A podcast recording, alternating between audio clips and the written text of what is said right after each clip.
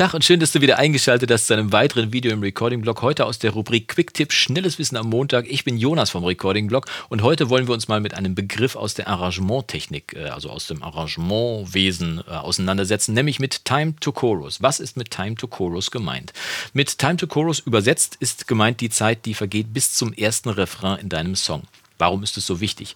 Heutzutage haben die Leute da, wo sie Musik hören, möglichst wenig Zeit ja, oder nicht möglichst wenig Zeit, aber eine relativ geringe Aufmerksamkeitsspanne. Das heißt, sie haben wenig Geduld, wenn sie neue Sachen hören. Wir präsentieren, wir Home Recorder, präsentieren unsere Songs ja meistens bei Soundcloud oder bei YouTube, ähm, selten mal im Radio. Aber bei Soundcloud und YouTube ist es so, dass die Leute eine relativ geringe Aufmerksamkeitsspanne haben, wenn man sie nicht sofort gefangen nimmt für den Song. Da der Refrain der coolste Teil im Song ist, äh, ist es wichtig, dass dieser möglichst früh im Song kommt. Das heißt, man sollte sich nicht zu lange aufhalten mit irgendwelchen Intros, doppelte Strophe, noch eine Bridge und extra und dann kommt man nach zweieinhalb Minuten zum ersten Refrain.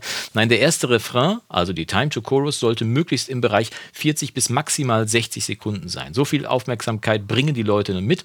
Äh, Wissenschaftler haben mal rausgekriegt, dass die Kids, die heutzutage unterwegs sind im Internet, dass sie eine Aufmerksamkeitsspanne von drei bis sechs, vielleicht zehn Sekunden haben. Danach, wenn es die langweilt, klicken die direkt weiter. Das heißt, die kommen überhaupt gar nicht bis zum ersten Refrain. Man kann natürlich machen, äh, den Song so gestalten, äh, dass der Refrain möglichst früh kommt, nämlich ganz am Anfang. Ich habe das mal gemacht bei meinem Song immer wieder, den ich hier äh, gerade mal offen habe. Da geht's los mit einem Intro, ganz normal. Noch relativ unspektakulär.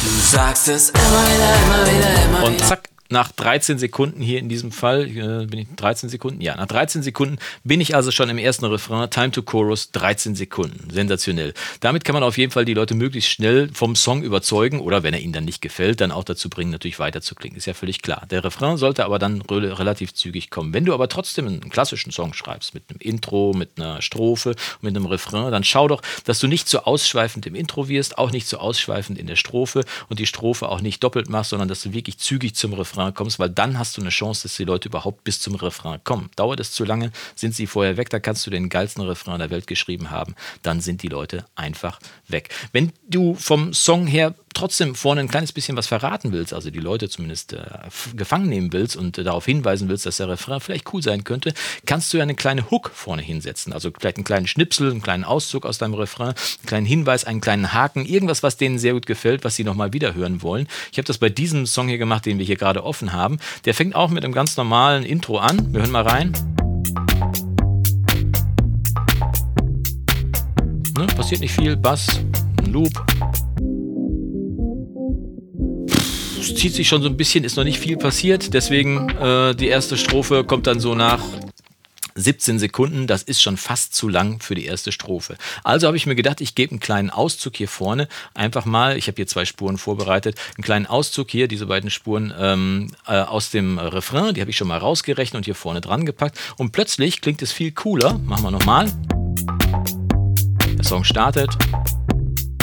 Und jetzt kommt die Hook. Don't stop the music, music, music,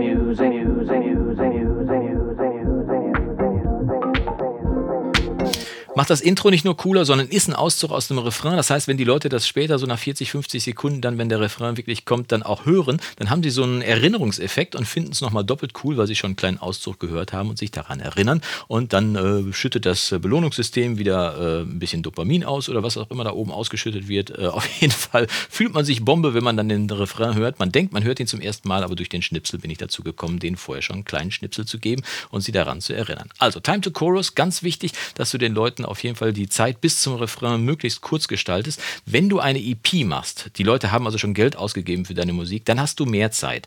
Wenn du Leute hast, die sowieso deine Musik kaufen, die du nicht mehr überzeugen musst, dann hast du auch mehr Zeit. Aber wenn es darum geht, frische junge Leute oder äh, nicht junge Leute, aber frische Leute für deine Musik zu begeistern, dann solltest du darauf achten, dass bei deinem Mega-Hit, bei deinem Welthit auf jeden Fall äh, die Zeit bis zum ersten Chorus möglichst kurz ist, damit die Leute auch wirklich bis zum ersten Chorus hinkommen. Also, Mission Welthit auf jeden Fall gestartet. Wir sehen uns beim nächsten Video und bis dahin wünsche ich dir vom Guten nur das Beste. Mach's gut und Yassou.